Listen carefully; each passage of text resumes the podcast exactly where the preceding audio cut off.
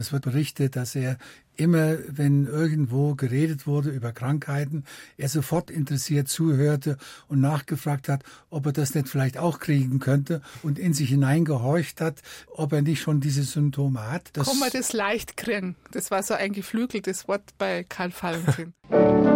Jetzt fangen wir aber dann an. Karl Valentin dort, wer hier? Der Anfang beginnt. Nun liebe Rundfunkforscher, wir beginnen mit dem Anfang und Forscherinnen. So, jetzt fangen wir aber dann an. Kommt ein Mann zum Arzt, so gehen viele Witze los. Die wenigsten davon sind zum Kranklachen, aber klar, Lachen soll ja auch gesund sein. Ob Lachen körperliche Gebrechen heilen kann, das sei mal dahingestellt. Ganz sicher ist Lachen aber gut für die Psychohygiene. Humor schafft Distanz. Ich meine, wer es schafft, über die eigenen Beschwerden oder Probleme zu lachen, dem geht's gleich meistens ein bisschen besser. Nicht umsonst gibt's mindestens so viel Witz über den Tod wie solche, die mit Kommt ein Mann zum Arzt beginnen, weil der Tod am Ende vieler Krankheiten steht und der Tod, so viel ist mal sicher, der Tod ist unheilbar. Aber Witze über den Tod können unsere Angst lindern. Was hat das jetzt alles mit Karl Valentin zu tun? Nun ganz einfach zwei Dinge. Zum einen war Karl Valentin quasi lebenslang Patient, der unter echten Beschwerden ebenso wie an eingebildeten Krankheiten litt. Und zum anderen nimmt das medizinische unübersehbaren Raum in seinem Werk ein. Willkommen also zu Episode 6 von Karl Valentin, der Podcast mit der Komikerlegende. Titel Valentin, der eingebildete Kranke. Damit wir wieder auf Ihre werte Krankheit zurückkommen kommen. Was sagst Schau ich krank aus? Nein, ich meine, sind Sie krank?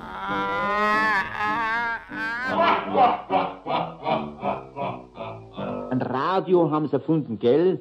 Ein Fernsehapparat haben sie sogar erfunden, gell? Aber für einen einfachen Schnupfen, da haben sie noch nichts erfunden, gell? Die gescheiten Menschen, die gescheiten. Ich nenne mich heute Christoph Freud Leibold, denn wir legen den Valentin auf die Couch. Und wie immer stelle ich die Diagnose nicht allein, sondern habe ein zweiköpfiges Fachleutegremium einberufen. Da ist zum einen Sabine Rinberger, die den Valentin so gut kennt wie ein Leibarzt, ist sie doch die Direktorin des Valentin Karlstadt Museums. Servus. Servus. Und da ist zum anderen der Mann, der mit der Hingabe einer Krankenschwester, die nicht vom Bett des Patienten weicht, über den Valentin Karlstadt Nachlass wacht, Gunter Fette. Grüß Gott. Ja, grüß Gott. Meine Diagnose für den Valentin Hypochondrie, Reisephobie, Versagensangst, die sich zum Beispiel in Lampenfieber ausdrückt, sowie Asthma. Habe ich irgendwas vergessen? Muss irgendwas noch mit rein aufs Krankenblatt? Nö, das ist, glaube ich, schon ziemlich umfassend. Aber eine ziemliche Packung, oder? Ja, es reicht auch für ein ganzes Leben. Würde ich auch so sagen. Das meiste, was ich genannt habe, das sind ja seelische Leiden. Nur das Asthma ist körperlich und chronisch. Aber die Beklemmung, die so ein Asthmaanfall auslösen kann, glaube ich, die kann schon auch sehr beängstigend sein. Von daher könnte das Asthma mitunter die Wurzel allen Übels sein? Begründet es sozusagen so eine Grunddisposition zur Angst? Also Asthma hat schon auch viel mit Psyche zu tun. Und Valentin ist als übrig gebliebenes Kind aufgewachsen. Das heißt, er hatte zwei Brüder und ein, ein, eine Schwester, die im Säuglingsalter gestorben ist und Valentin. Ähm, und die Brüder eben dann auch als Knaben die, an Diphtherie? Die Brüder sterben im Alter von sechs und acht Jahren an der Diphtherie, äh, als äh, Valentin ein Säugling war. Und Valentin hat als Kind, also als Frischgeborener, auch die Diphtherie und überlebt wie durch ein Wunder oder wie er selber sagt, durch die Kunst eines Kräuterweibers. Und jetzt kann man sich die Mutter vorstellen dazu, die ein einzig verbliebenes Kind hat. Äh, sie ist bereits 37. Immer Angst gehabt, dem Burm passiert was. Genau, die ist bereits 37 Jahre alt, als der Valentin auf die Welt kam und die hat immer gesagt, pass auf Valentin, beziehungsweise die hat es nicht im Bayerischen gesagt, sondern im Sächsischen, weil sie daher kam und äh, hat immer Sorge um ihren Sohn gehabt und irgendwann hat sich der Sohn wahrscheinlich genauso um sich selber gesorgt, wie die Mutter sich um, um den Sohn. Also wenn immer jemand da ist, der Angst hat, dass man sich mit was ansteckt, dann ist das auch ansteckend und man wird irgendwann selber paranoid. Das ist sicher mit ein Grund dafür gewesen. Aber diese äh, Asthmaerkrankung sehe ich auch so als Mitursache für seine ganze äh, Befassung mit Krankheit und Gesundheit und für seine Ängste, irgendetwas zu bekommen, was ihn krank machen könnte.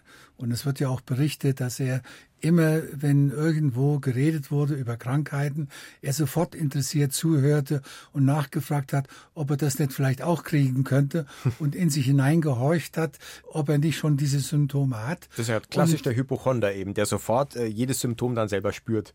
Ja, das kann man das leicht kriegen. Das war so ein, ein geflügeltes Wort bei Karl Valentin. kann man es leicht kriegen oder kann ich das auch kriegen? Ja.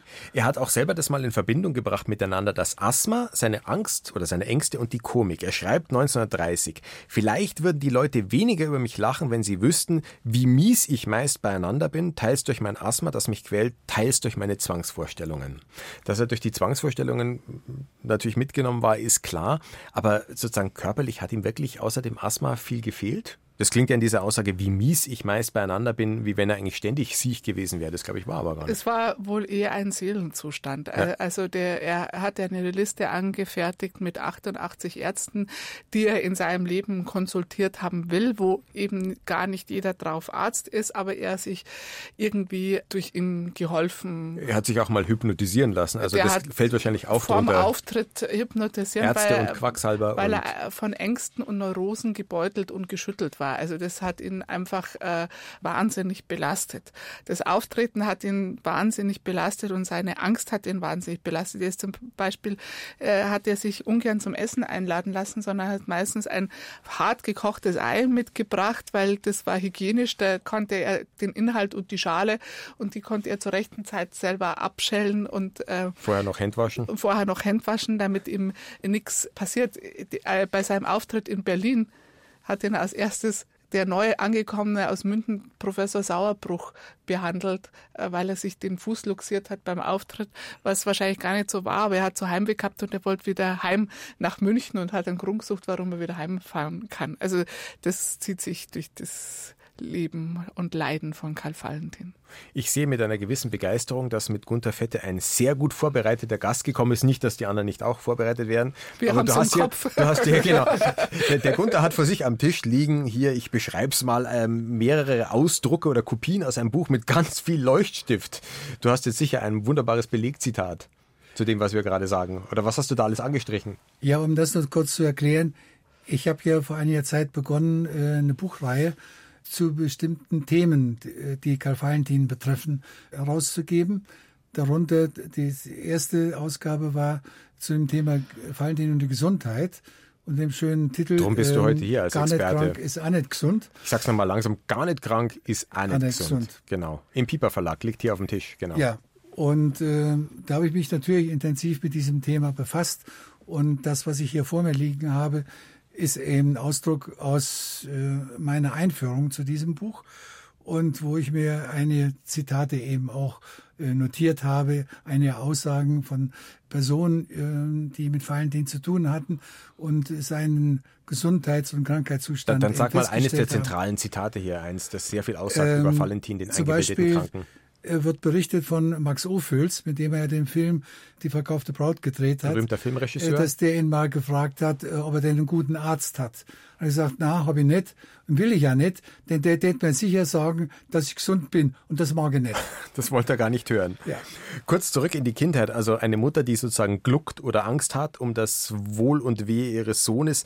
Noch eine interessante Beobachtung aus der Kindheit. Valentin spielt als Kind gern Sanitäter, aber am liebsten, wenn es kein Spiel ist. Also der streut zum Beispiel angeblich, ist überliefert, Scherben aus, damit sich andere Kinder, die barfuß laufen, wirklich verletzen. Ja, hier, hier ist ja der Valentin schon der äh, Sadist. Ja, der hat ja auch so eine sadistische Also selber eine Mimose, oh Gott, ich könnte was kriegen, aber bei anderen nicht. Naja, das war eher so sein Hang zum Realismus. Also er wollte Sanitäter spielen und da braucht man Verletzte oder, da oder muss Opfer. Blut fließen. Da, da muss, das ist eine blutige Geschichte und äh, Valentin hätte sich ungern mit Künstlerblut Ketchup oder Tomatensauce zufrieden gegeben und deswegen hat er im Sommer Glasscherben ausgestreut, wie er selber schreibt. Äh, in der Au hat man kein Geld für Schuhe gehabt und ab April Vorstadt Au, wo er groß geworden ist. Genau, äh, in, im Glasscherbenviertel sozusagen. Äh, und, das ist eigentlich ein Nachkriegsbegriff, aber glaube ich damals dann schon ein Glasscherbenviertel. Beim Valentin war es damals schon ein Glasscherbenviertel, weil die hat er ausgestreut, damit sich die Kinder die Füße aufschneiden und er echte Verletzte zum Verbinden und Abtransportieren. Ja, das war ihm auch sein Hang für authentisch. Es musste alles echt sein. Irgendwie künstliches Blut, das wäre ihm völlig gegen die Natur gegangen. Wobei seine Krankheiten waren dann manchmal eingebildet, die waren gar nicht echt. Das hat er sich hier selbst anders gesehen. So lange, sie hatte sich so lange eingebildet, bis sie authentisch waren. Äh, wie bewährt in Karl Valentin der Podcast mit der Komikerlegende? Unterfüttern wir das, was wir jeweils bereden, mit Kostproben aus dem Werk. Die Szenen, Dialoge und Monologe, die wir im Gespräch noch anspielen, die gibt's im Podcast-Feed immer auch als komplette Audios. Ja, und wie sich jetzt bei diesem Thema gehört, in dieser Episode starten wir mit einer Szene, die sich mit dem bereits zitierten Witzanfang beschreiben lässt. Kommt ein Mann zum Arzt. Na, wo fehlt's denn? Oh mein Herr Doktor, mit meinem Magen stimmt's nicht mehr recht. Aha. Jedes Mal, wenn ich heute was gegessen hab, dann habe ich den Magen so voll. Voll. So voll, Na ja, ja. aber das ist doch keine Krankheit, das ist ja ganz logisch. Wenn Sie in den Magen etwas hineintun, dann muss er ja voll werden. Ja, Ja, sagen Sie mal, wie Ja. ist es denn dann, wenn Sie nichts essen? da ist das ganz das Gegenteil. Wenn's da fühle ich so, so eine Leere im Magen. Na So. sehen Sie, da ist doch Ihr Magen ganz in Ordnung. Ja, in Ordnung, ich weiß nicht, wie, wie kommt's denn dann, äh, Herr Doktor, dass ich beim Stiegensteigen gar so schnaufen muss? Ja, mein Lieber, da muss ein Ah. anderer auch schnaufen beim Stiegensteigen. Ja, ja. Aber das hängt ja nicht mit dem Magen zusammen, sondern mit der Lunge. Ja, ja, auf der Lunge bin ich gesund. Ja, da fällt mir nichts. Da bin ich top-tipp beisammen. Trotzdem ich mir vor zwei Jahren ungefähr, habe ich meinen Fuß gebrochen. So, so? Ja, Den Fuß haben Sie sich ja, gebrochen? meinen eigenen Fuß, ja, ja. was ist denn das? Ja, sagen Sie mal, wie ist denn das passiert? Ja, nein. Zu viel Alkohol habe ich heute erwischt. Zu Na viel ja, aber Alkohol. Herr wissen Sie. Meier, Herr Meier, Ja. am Alkohol können Sie sich doch nicht den Fuß brechen. Freilich, naja, am Alkohol. Okay. Zu besoffen war ich heute. Ach so. Und da bin ich auf einer so einer ausländischen Bananenschale ausgerutscht. Aha, ne? Und wie gesagt, habe mit dem eigenen Fuß habe ich mir gebrochen. Naja, aber da war dann nicht der Alkohol schuld, sondern eben diese ausländische Bananenschale. Ja, ja, selbstverständlich. Ja, Na ja. selbstverständlich war die Bananenschale schuld, nur weil ich, äh, ich gesehen habe es heute nicht, nicht Ja, ja, auf der Straße ja, liegen. Und darum glaube ich, darum glaube ich, Herr Doktor, dass mit meinen Augen nicht mehr, mit den Augen nicht mehr recht stimmt. Wissen Sie? Weil wenn ich zum Beispiel daheim Zeitung lese, nicht, da kriege ich so Kreuzweh, dass ich Lesen aufhören muss. Wirklich Ja, wahr, wirklich aber, wahr. aber lieber Herr Meier, schlechte Augen können doch niemals Kreuzschmerzen erzeugen. Das kann schon sein, aber die Augen und das Kreis, das muss, muss doch eine so heimliche Verbindung sein, wenn's, weil wie oft hört man die alten Leute jammern, nicht, wenn sie sagen, es ist schon rechtskreuz, wenn man nicht mehr gut sieht. Beim Arzt heißt dieser Dialog. Später hören wir noch beim Zahnarzt. Es gibt auch einen Kurzfilm beim Nervenarzt. Äh, was unübersehbar ist, Valentin spielt immer den Patienten, nie umgekehrt. Ja, äh, im Falle vom Nervenarzt ist es natürlich frappant, weil die Liesel Karlstadt äh, da tatsächlich aus der Nervenklinik heraus äh, gespielt hat, also zum Drehen gefahren ist und ähm, äh, natürlich die Rolle des Arztes übernommen hat. Sie war eigentlich selber Patientin in der Psychiatrie. Wir haben darüber geredet in der Episode 5 und war eben nicht nur dort, um Nervenärzte zu studieren, aber hatte im Prinzip perfekte Anschauung mitgebracht. Da konnte sie gut beobachten, das war ihre Stärke. Aber Valentin eben immer der Aber Patient. mit dem Valentin hatte sie vorher schon gute Übung als Psychologin. Ja, das war ja so verrückt, dass er, als äh, diese Karlstadt in der Klinik lag nach dem Selbstmordversuch, er zu ihr gekommen ist, um sie zu fragen, nachdem er endlich dann vorgelassen wurde. Die nächste erste Zeit war ihr striktes Verbot. Da durfte er sie nicht besuchen. Und als er dann zu ihr gekommen ist, kam er mit der großartigen Idee, du, ich habe, wir wollen doch wieder zusammen spielen. Ich habe ein neues Stück geschrieben beim Nervenarzt. Worauf die, diese Karstadt dann natürlich völlig berechtigt reagiert, ja bist jetzt völlig narrisch. Äh, Ich bin hier als Nervenpatientin in der Klinik und nur solchen äh, Nervenkranken spielen. Sagt er, na, äh, ich spiele den Kranken, du bist der Arzt. Der. Aber allein die Idee schon, in der Situation ein solches Stück für sie beide zu schreiben, zeigt ja schon, ja, wie narrisch der Valentin in seiner Denke manchmal wirklich auch gewesen ist.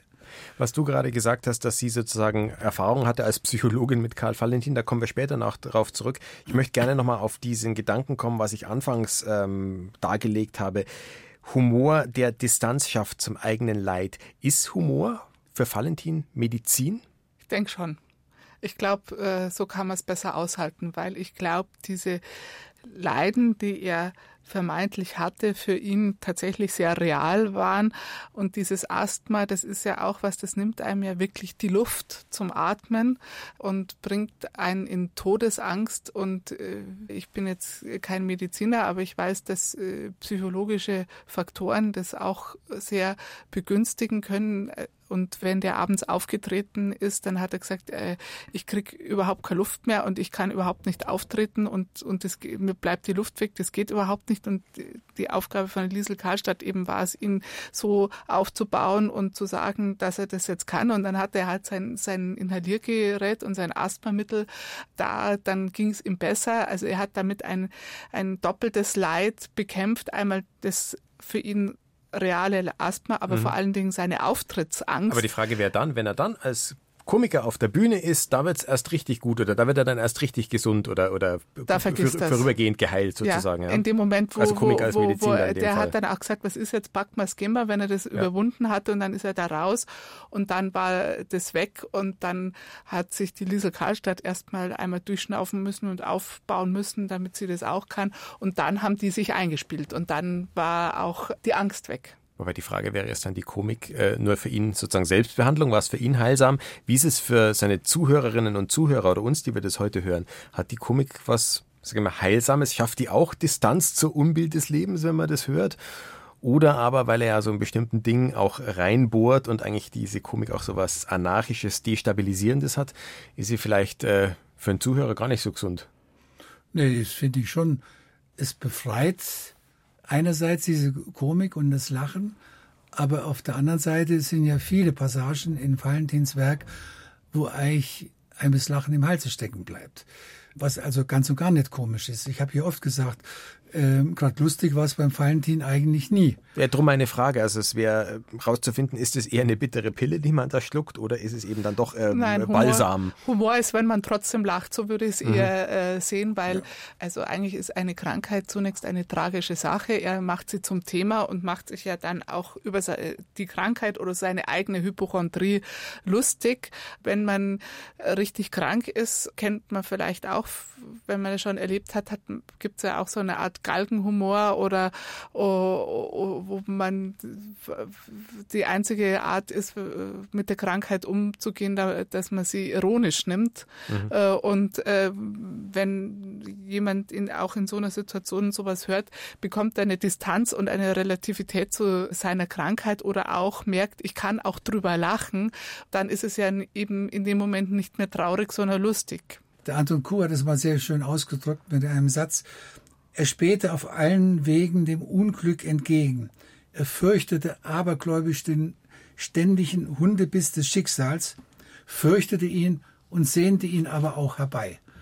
Und es war für ihn, wie es auch Anton Kuh ausgedrückt hat, eine Art schöpferische Selbstvergiftung. Mhm.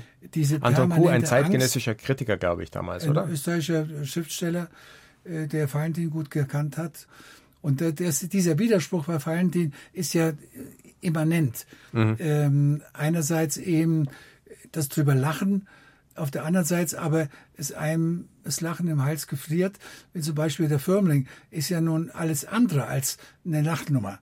Es ist viel kleine Leute Elend das Elend. Das ist ja zum Gott erbarmen, äh, wie er sich da nur in diesem feinen Lokal daneben benimmt und und. Äh, naja, das, das kippt ja. Also das ist ja erst wahnsinnig lustig und hat so einen wahnsinnigen Slapstick und dann gibt es einen Moment, wo das total kippt, wo also der Vater immer betrunkener wird und vom Stuhl fällt und auch für den Sohn gespielt von Elise Karlstadt, die immer das noch den schönen Tag noch beschwören will mit, aber Heid ist lustig, das einfach nicht mehr lustig ist, weil der Vater völlig betrunken Gedanken am Boden liegt und wer will seinen Vater so sehen? Also wenn man sich Valentin geht mit Kindern super gut anzuschauen, also Orchesterprobe, Schallplattenladen, das ist, aber das habe ich selber schon das Experiment gemacht, ertragen Kinder nicht. Also meine Tochter ist da rausgelaufen, Aha. weil keiner will seine Eltern so sehen.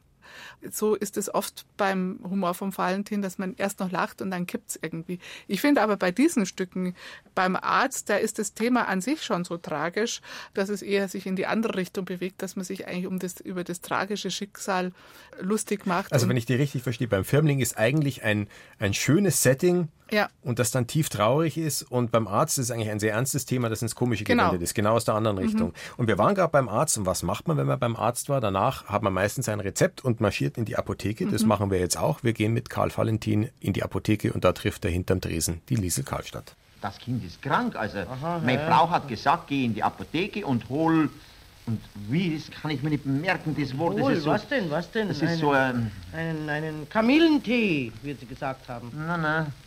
Äh, kann, das, zum Trinken gehört's nicht. Das ist... Äh, Ja, vielleicht hat's Würmer, das Kind. Nein, nein, auf keinen Fall. Das hätten wir ja sehen. Ich mein innen.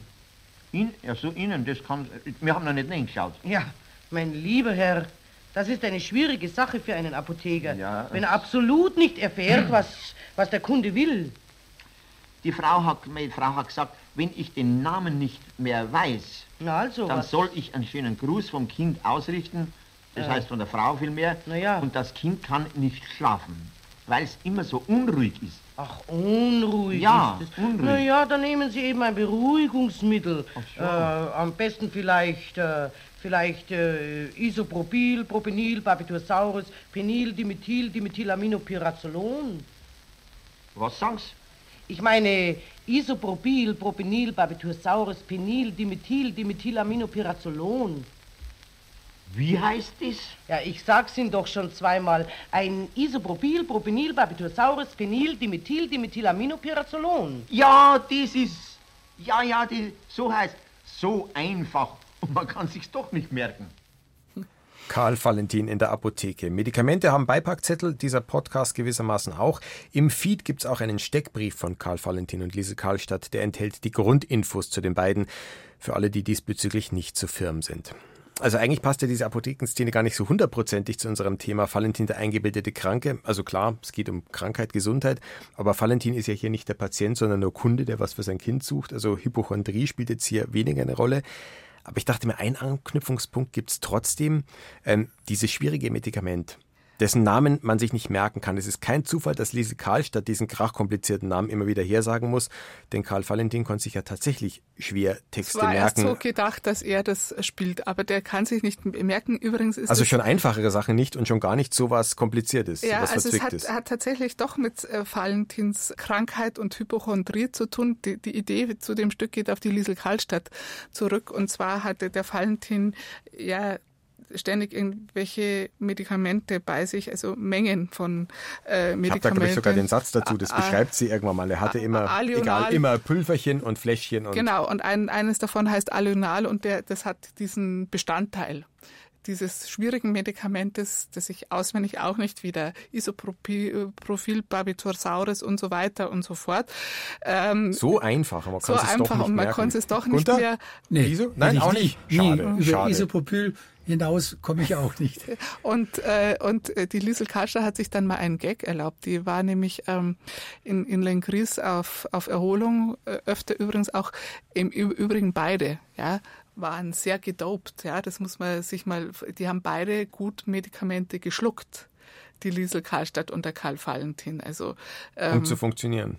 Um zu funktionieren, um mit ihren Ängsten umzugehen, äh, die Liesel Karlstadt, um mit ihren Depressionen umzugehen. Das geht bis zu Opiumbehandlungen in der Psychiatrie.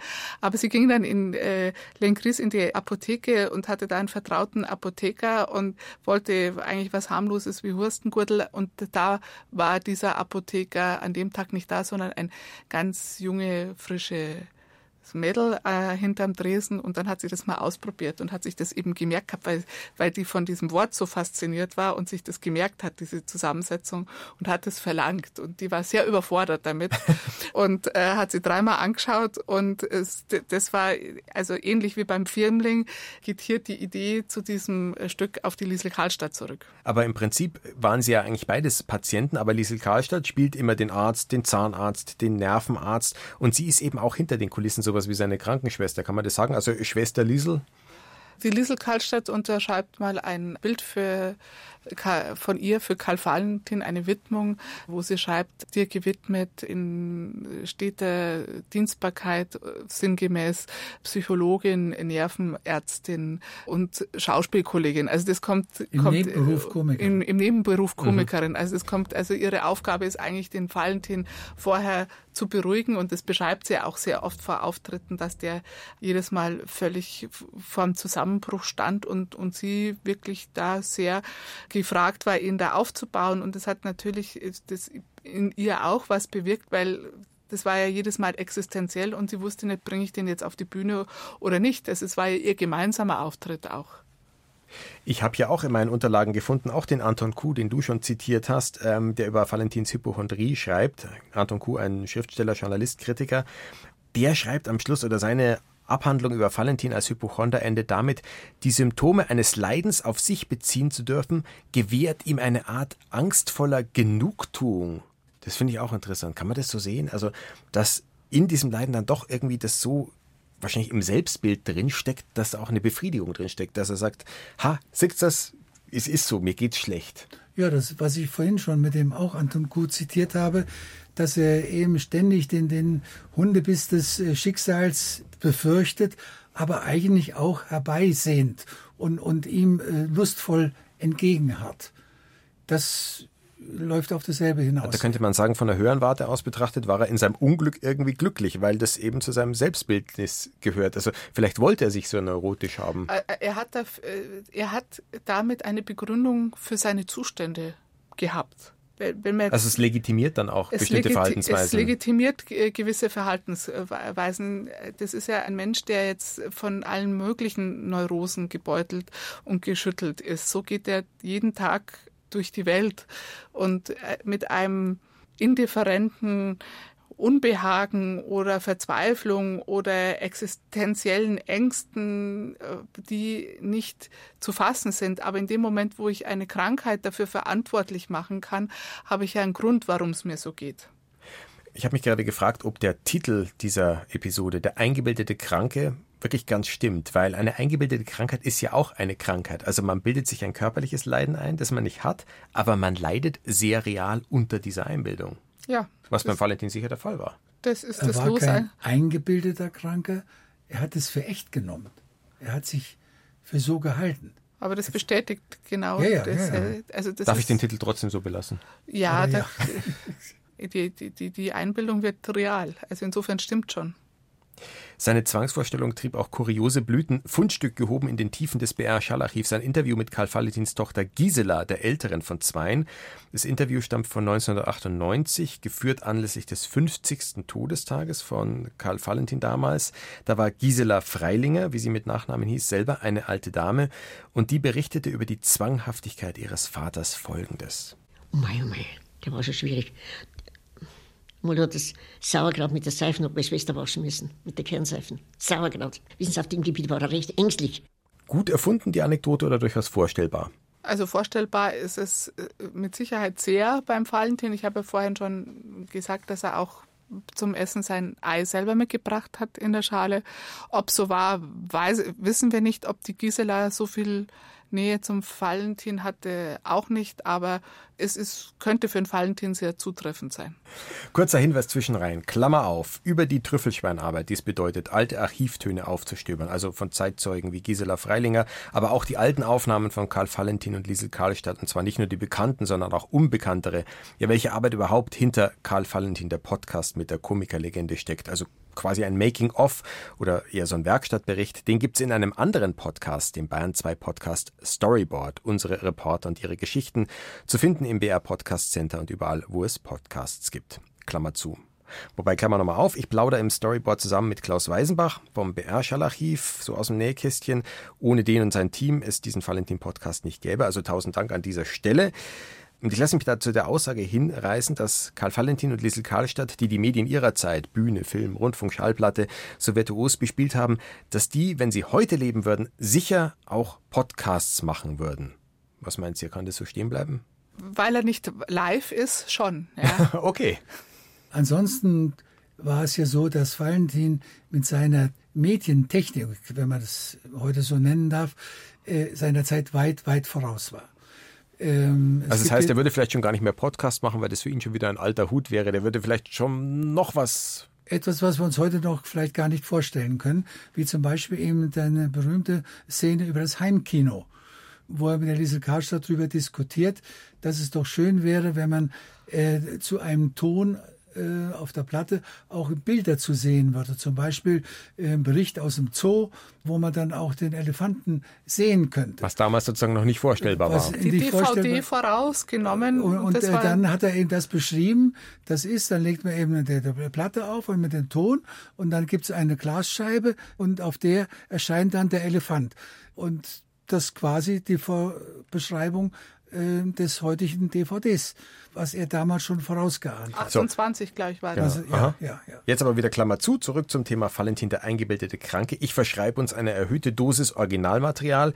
Eben war von Karl Valentins skurrilen Zwangshandlungen die Rede. Äh, dagegen scheint die Marotte, um die es im folgenden Dialog geht, ja fast schon harmlos. Ja, und, und wie geht's denn Ihnen immer, Herr Gruber? Ja, mein einen Mordsschnupfen habe ich gehabt vor Was? acht Tagen, gell, ja. Da bin ich, wissen Sie, da bin ich in den Zug gekommen, gell, war erhitzt, gell, und schon habe ich einen Schnupfen gehabt, gell. Ah, das ist aber dumm. Ja, dann habe ich mir eine so eine Schnupfensalbe gekauft, wissen Sie, gell. Kenne ich auch, ja. Und nützt hat's nichts, gell? Da kann ich mich so ärgern, wissen Sie, gell? Ein Telegrafen haben sie erfunden, gell? Ein Telefon haben sie erfunden, Ja. gell? Ein Radio haben sie erfunden, gell? Ein Fernsehapparat haben sie sogar erfunden, gell? Aber für einen einfachen Schnupfen, gell? Da haben sie noch nichts erfunden, gell? Die gescheiten Menschen, die gescheiten, gell? Ja, ja, da haben Ja. Sie recht. Aber Sie, Herr Gruber, ich merke ja da, dass Sie eine furchtbare Angewohnheit haben. Wieso? Ja, Ja, Sie sagen ja denn? bei jedem dritten Wort, gell? Ja. Ist Ihnen das noch nie aufgefallen? Ja, ja, ja, stimmt. Das haben mir vorhin schon mehr Leute ins Gesicht gesagt, gell? Da, da, ja, jetzt schon- haben Sie schon wieder Schon gesagt. wieder, ja. Haben ja, Sie ja. gemerkt? Ja, ich weiß schon, weiß Sie, ich, aber das es das so. müssen Sie sich abgewöhnen, Herr Gruber. Das wird ja immer ärger. Ja, ja, ich weiß, Also, ja, es ja. haben ja jetzt so viele Leute dieses Ja, Geld sagen. ja, das das wird haben- schon bald eine Krankheit, eine, eine sogenannte Eptimedie. Oder Ja, so ich ähnlich heißt ja. das Wort. Ja, Sie, das ist ja schrecklich, gell? Da, jetzt Hab wieder, ja, ja, schon wieder. Man, man kann, es ist so Ja, das ist ja ne? furchtbar. Äh, schauen Sie, im Jahre 1845 Ja. wütete in München die Cholera. Das habe ich in der so? Zeitung gelesen. Aha, Und seit so. dieser Zeit sind wir Gott sei Dank vom Pesten verschont geblieben. So lang schon, Steht ne? drinnen, ja. Ja. Es gibt nämlich gefährliche und ungefährliche Pesten und Seuchen, nicht So, wahr? so, so, so, Und ja. seit einigen Jahren wütet nun in München und Umgebung, beinahe in ganz Bayern, Ja. die Gelbpest, habe ich in der Zeitung gelesen. Gell, ja, ja, das Gell, Der ja. davon Befallene steht drin, weist körperlich und seelisch nicht die geringsten krankhaften Symptome, Symptome auf. Habe ich So, gelesen in der so. Zeitung. Ne? Ja, der ja, Blutdruck ist normal, alle Körperteile sind intakt, bis auf die Zunge. Üble Angewohnheit heißt diese Nummer. Komisch, gell? Gell? Ist Valentins Humor ansteckend? Also wenn man viel hört, wird Ja. man da auch zum Wortklauber, zum Nachahmer? Auf jeden Fall. Kann ich aus Erfahrung sagen. Ja. Ich kriege ich krieg auch manchmal entgegengehalten, mal jetzt letzt schon wieder Valentin. Wenn ich bestimmte Wortkombinationen oder äh, Betrachtungen anstelle. da ist Habe ich auch schon dran. gehört, ja. Nach, nach 50 Also- Jahren Befassung mit Valentin ist das wohl Es unausweichlich. hinterlässt seine Spuren, ja. Ja. Ja, nicht Und- jeder versteht's. Aber das geht dem Valentin auch so.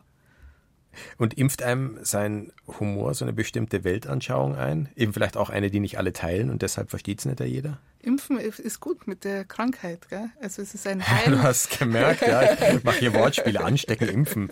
Ich bin durchschaut, tut mir leid. Ja, ist bei mir mir- vielleicht auch pathologisch. Ja, aber vielleicht fällt es mir aus genau den besagten Gründen auf. Nein, ähm, es ist ähm, doch, es gibt einem eine gewisse Distanz zu g- gewissen Dingen. Also wir wieder bei Humor als Heilmittel wie bei der man Distanz schafft. ding- nimmt die Dinge nicht so schlimm, wie sie sind, wie Valentin das sagen würde. Ähm, Als Beschreibung des Optimisten. als Beschreibung des Optimisten, ja. Und wenn man sich, also wenn man von selber lachen kann, dann ist es ja schon schön, aber wenn man dazu Nachhilfe braucht, oder was heißt Nachhilfe, oder einfach mal eine andere Perspektive, eine andere Weltanschauung, wie das der Valentin hat, gerade wenn die Welt sehr schwer anzuschauen ist, dann findet man bei Valentin immer das Richtige, um dann sich wieder ein St- Stück zurück bewegen zu können und äh, zu sagen kann, naja, es gibt schon noch Schlimmeres. Ja, vor allem, er hat sich ja, also er selber schon mal gar nicht besonders gesund gelebt. Und er macht sich ja eigentlich auch darüber lustig. Das ist Der- total interessant, ähm, dass man äh, eigentlich total Angst hat, irgendeine Krankheit zu haben, aber der Lebensstil dann nicht dem angepasst ist. Also, es Also ist er frisst zwar Medikamente und- und Pülverchen, äh, aber- Das ja, aber es wird nicht berichtet und ich habe ja nun seine Tochter, die Bertel Böheim, noch leibhaftig kennengelernt, viele Jahre, bis 1985. Die ersten 15 Jahre war sie ja meine Auftraggeberin sozusagen.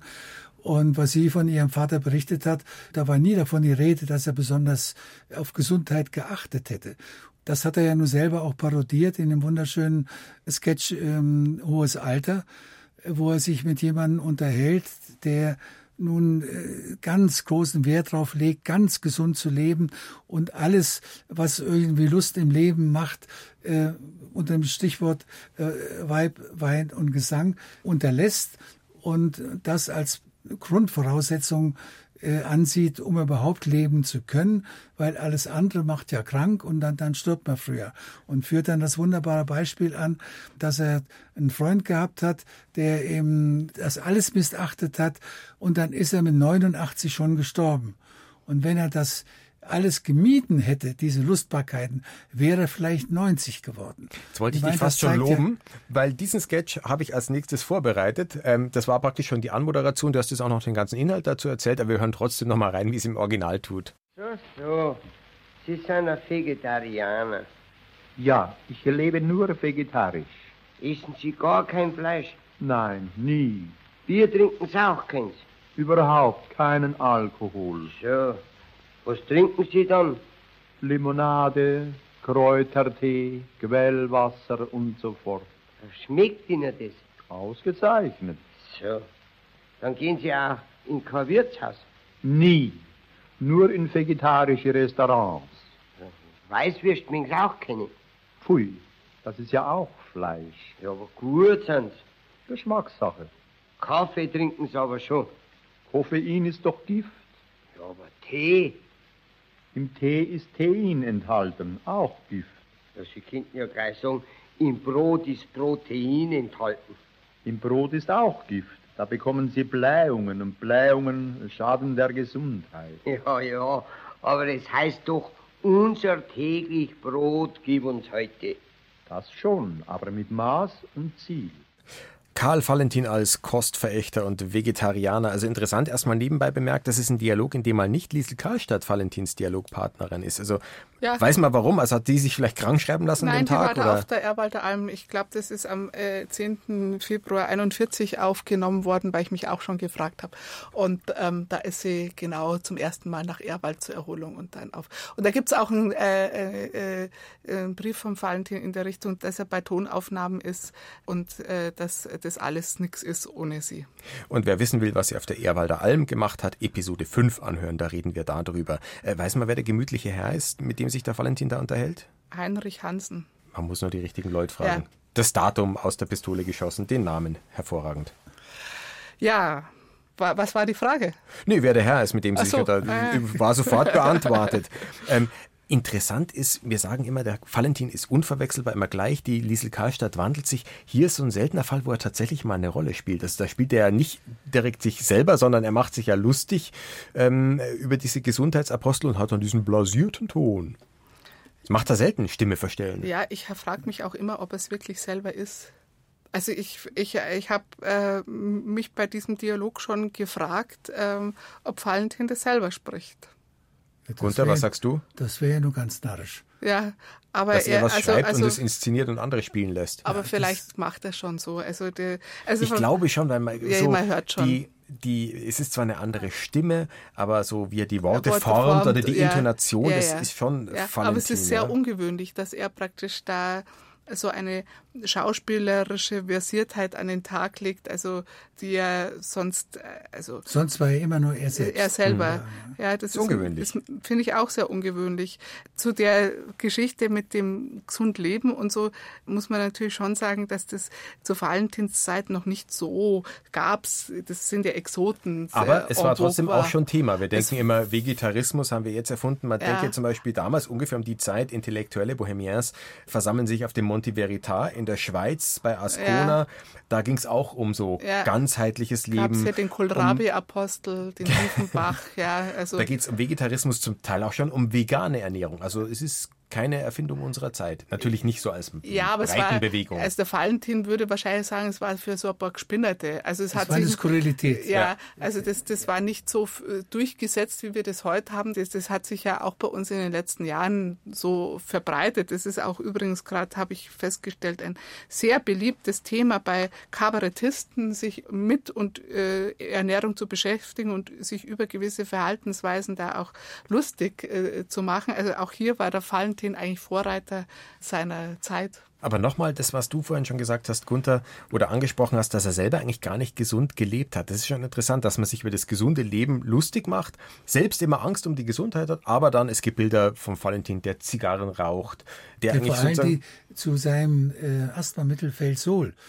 Hat er, das hat er nur Asthma, nehmen aber können, rauchen. wenn er äh, dazu eine Zigarette geraucht hat. Damit was es nicht so völlig, kreislich schmeckt. völlig äh, kontraproduktiv war. Die Szene heißt Hohes Alter und es geht, äh, haben wir jetzt nicht gehört, aber du hast es schon geschildert, ja darum dann auch, dass dieser Gesundheitsapostel sagt, ja, dieser Mensch hätte er anders gelebt, dann hätte er statt 89 90 werden können, was jetzt nicht so die, der wahnsinnige Zugewinn ist. Gut, wenn es dann darauf ankommt, ist man vielleicht dann dankbar um ein Jahr mehr. Aber Karl Valentin wurde tatsächlich dann nicht sehr alt, also 89, 90 nicht daran zu denken, nur 65, eigentlich kein Alter. Er starb am Rosenmontag 1948 an einer Lungenentzündung. Sowas bekommen oft Leute, wenn sie eine schwere Erkältung oder Bronchitis verschleppen. Man denkt sich, der Mann war Hypochonder, hat überall Symptome gefühlt. Wie kann es dann zu einer Lungenentzündung kommen, wo er doch eigentlich immer total in Alarmbereitschaft war und dann war mal wirklich was und dann hat er vielleicht die Zeichen verkannt? Naja, das war die Zeit, das muss man sich vorstellen. Ah, 47, 48 war in München der Hungerwinter. Das war die schlimmste Zeit in München überhaupt in der Nachkriegszeit. Es gab kein Brennholz mehr, es gab nichts zu essen. Es sind ganz, ganz viele Leute gestorben. Es gab auch an Lungenentzündung, Erkältungen und so weiter. Und Das heißt, gab, wir heute reden uns leicht. ja, das muss man schon in der Zeit sehen. Und Mhm. es gab auch ähm, einen äh, Engpass an Medikamenten. Also selbst wenn er wollen hätte, weiß man nicht, ob man es gekriegt hat. Und unter dieser Not hat auch der Karl Valentin gelitten. Wir wissen ja, dass er äh, zum Schluss ähm, äh, kaum mehr Geld hatte, weil er auch lange nicht aufgetreten ist und dann angefangen hat, Sachen zu drechseln und für, für, oder seine Instrumente gegen Fleisch oder gegen Lebensmittel eingetauscht hat. Also er ist diese Wege gegangen wie alle und hat noch 48 Kilo gewogen bei seinem Tod und äh, heizen konnte man auch schwer. Also insofern war das schon auch ein Zeichen der Zeit. Er war eigentlich schon von Haus aus gesundheitlich geschwächt, wie viele Leute damals. Aber er eben, bei ihm hat sich besonders ausgewirkt. Er hatte wohl schon eine Bronchitis und dann ist er ja eben da nachts versehentlich eingesperrt gewesen in, einer- in einer kalten äh, Garderobe. Das wäre meine Frage gewesen. Ist es, stimmt es so oder ist es nur eine Legende? Da habe ich Verschiedenes dazu gelesen. Stimmt es, dass er da eingesperrt worden ist in der Garderobe? Die Bertel Böheim, glaube ich, äh, Das ist seine Tochter. seine, hat's- äh, so schreibt, beschrieben, die ja. Gisela Feilinger sagt, das kann gar nicht so gewesen sein. Und da würde ich zweifeln. Also bei der Gisela Freilinger hätte ich sowieso immer Zweifel, wenn sie etwas über Valentin sagt, ja. weil sie Eigentlich ganz nicht bei ihm Kontakt- aufgewachsen ist, sondern ganz bei den Großeltern verschickt und war. ihn eben vor allem auch nie verstanden hat. Wenn man das Buch von ihr liest, was sie hat schreiben lassen oder sie erzählt hat, dann spürt man durch, sie hat von Valentin, ihrem Vater, nichts, aber auch rein überhaupt nichts begriffen. Ja, Also also Deswegen glaube ich hier eigentlich kein Wort. Ja, äh, man weiß es nicht. Aber es würde zum, es passt zum Bild von Valentin und zu der Geschichte sehr schön. Insgesamt, wie gesagt, war das eine, äh, das war ja im Februar, da war es ja wirklich kalt. Also da konnte man sich erkälten und dass man als Asthmatiker dann dran stirbt, ohnehin unterernährt, ist jetzt nicht so erstaunlich. Es ist auf jeden Fall ein, das Ende von Valentin, das so beschriebene Ende, ist auf jeden Fall ein authentischer Valentin. Ja. Äh, besser Bis hätte zum Rosenmontag. besser, besser Ja. hätte er es selber nicht inszenieren können. Und das Datum ist nicht erfunden, der Rosenmontag, der Das irgendwie der 9. aufpasst wie die Februar Faust aufs Auge. 48. Der war, ist so, wie er ist. Und am. Aschermittwoch ist er beerdigt worden. Nicht, weil man gesagt hat, das passt jetzt super toll zum Valentin, sondern weil am Aschermittwoch die Evangelischen, also am Mittwoch sind die Evangelischen beerdigt worden und das nur alle 14 Tage. Und deswegen ist er auch ganz schnell beerdigt worden, weil Valentin eben evangelisch war. Deswegen ist er am Aschermittwoch beerdigt worden. Einen Valentin-Karlstadt-Dialog habe ich noch im Petto und mit dem schließt sich der Kreis. Wir haben mit einem Arztbesuch begonnen und wir spielen zuletzt noch eine Sprechzimmerszene, diesmal beim Zahnarzt. Vorher nochmal der Hinweis, alle Dialoge, die wir im Gespräch nur in homöopathischen Dosen verabreichen, finden sich im Podcast-Feed auch in voller Länge. Wie einem ein hohler Zahn wehtun kann, das ist mir unbegreiflich. Denn wenn etwas hohl ist, dann ist doch nichts mehr drin. Und wie einem das nichts wehtun kann, das kann ich mir gar nicht erklären. Dann müssten doch so viele Menschen auf der Welt fortwährend Kopfweh haben. Ja, da, da haben Sie nicht so ganz unrecht. Meine Mutter hat auch an derselben Stelle da einen hohlen Zahn gehabt. Meinen Sie, Herr Doktor, dass ich vielleicht den hohlen Zahn von meiner Mutter geerbt habe? Hm, das weiß ich nicht, denn ich habe Ihre Frau Mutter nicht gekannt. Also so nehmen Sie bitte in diesem Sessel hier Platz. Ich bin so frei. No, no, no, no, no, no. Nur keine Angst. Sie zittern ja wie ein Zitterspieler. So, nun machen Sie mal den Mund recht schön auf und lassen Sie mir einmal den hohlen Zahn sehen. Ja, Herr Doktor, sind Sie nicht so neugierig. Als Zahndoktor, Sie werden doch schon jedenfalls einmal einen hohlen Zahn gesehen haben. Ja, mein Lieber, ich muss doch den Zahn zuerst sehen, sonst kann ich ihn doch nicht ziehen, nicht wahr? Ja, ja, das Reißen, wissen Sie, das ist halt gar so furchtbar schmerzhaft. Äh, das kann man ja kaum aushalten. Wissen Sie, Herr Doktor, wenn ich mir ein verrenktes Knie wieder einrenken lasse, das ist ja auch ein furchtbarer Schmerz. Aber da kann ich vor Schmerz die Zähne zusammenbeißen. Das kann ich aber beim Zähnreißen nicht machen. Karl Valentin beim Zahnarzt. Ja, man kann keinen hohlen Zahn erben. Das ist auch so eine typische Karl-Valentin-Überlegung, aber also eigentlich geht's hier gar nicht mehr so um Hypochondrie, vielleicht schon auch, aber eigentlich ist es so der klassische vor sich hin philosophierende Karl Valentin, wie wir ihn kennen und schätzen. Ja, denn er überlegt ja mit dem Zahnarzt, ob das äh, der hohle Zahn ähnlich von seiner Mutter geerbt hat, denn seine Mutter hätte auch einen hohen Zahn gehabt. Und dann eben die weitere Überlegung von ihm oder die Frage an den Zahnarzt, wieso kann noch was wehtun, wo gar nichts mehr ist? Mhm. Da wird's schon philosophisch. Wobei man kann auch sagen, medizinisch, das ist Phantomschmerz.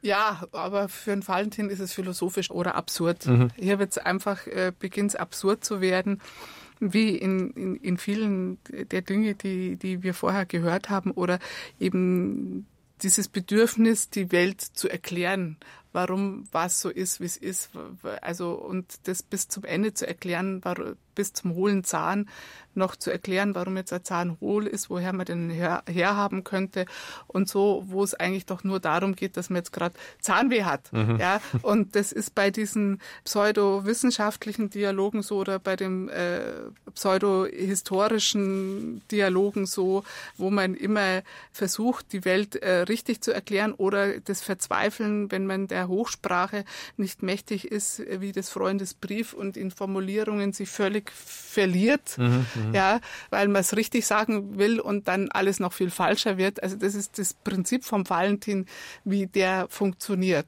Ja, einfach alles zu hinterfragen, was es zu hinterfragen gibt, bis es so absurd wird, dass man, dass man auch gar nichts mehr glauben kann. Dass man, nichts mehr ist sicher. Dass man gar nichts mehr versteht in dem Bis Brief. Zur völligen Verständnislosigkeit. Eine Sache so zu zerreden, dass zum Schluss überhaupt nichts bestimmt und überhaupt nichts mehr verstanden wird. Das ist seine Spezialität. Wir haben jetzt auch fast ja. so gegangen. Bitte? Das wäre mir jetzt auch fast so gegangen. Bei was? Beim Reden. Also.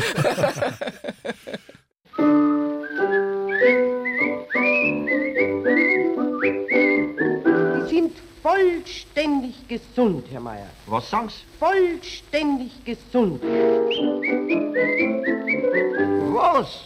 Gesund bin ich? Ja dann nehmen Sie eben ein Beruhigungsmittel. Vielleicht äh, Isopropyl, Propenil, Barbitursaurus, Penil, Dimethyl, Dimethylaminopyrazolon. Ja, so leicht und man kann sich's doch nicht merken. Wie heißt es gleich noch, Sabine?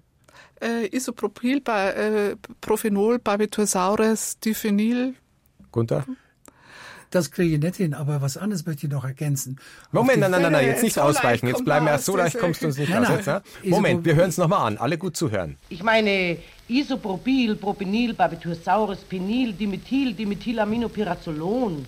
Sabine, zweiter Versuch. Isopropyl, Prophenil, Barbitursaurus, Diphenyl, äh, Diphenyl, Poracilon. Fast. Ich glaube, als Apotheker wüsste ich, was du meinst und würde dir das Richtige geben.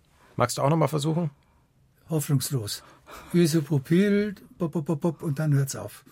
Gut, dann darfst du jetzt sagen, was du vorher noch sagen wolltest. Ja, äh, die Antwort auf die äh, von Valentin auf die Feststellung, er sei doch total gesund, wo er sich dann ganz empört darüber äußert, was bin ich gesund? Ja. Aber wozu bin ich denn in der Krankenkasse? Ich bin in der Krankenkasse. Wozu, wenn nicht dafür, um krank zu sein? Das ist die valentinsche Logik. Er ist in der Krankenkasse dafür, um krank zu sein. Das war Episode 6 von Karl Valentin, der Podcast mit der Komikerlegende. Diesmal zum Thema Karl Valentin, der eingebildete Kranke. Mit dabei war in dieser Episode und auch schon in Episode 5 Sabine Rinberger vom Valentin Karlstadt Museum, für die in Episode 7 in Gestalt der Kabarettistin Luise Kinseer sozusagen die Wachablösung kommt. Wache, halt! Ablösung, vor! Kenner haben es erkannt, das war ein Ausschnitt aus Sabine Sachs. Äh, Raubritter von München. Genau, und noch äh, im engeren Sinne aus dem berühmten Ententraum. Der wird in Episode 7 eine tragende Rolle spielen. Wachablösung, danke Sabine, wegtreten. Mache ich, jawohl.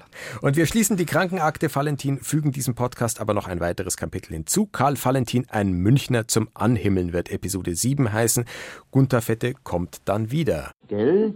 Gell, du kommst schon wieder. Ich komme schon wieder, aber ohne Geld.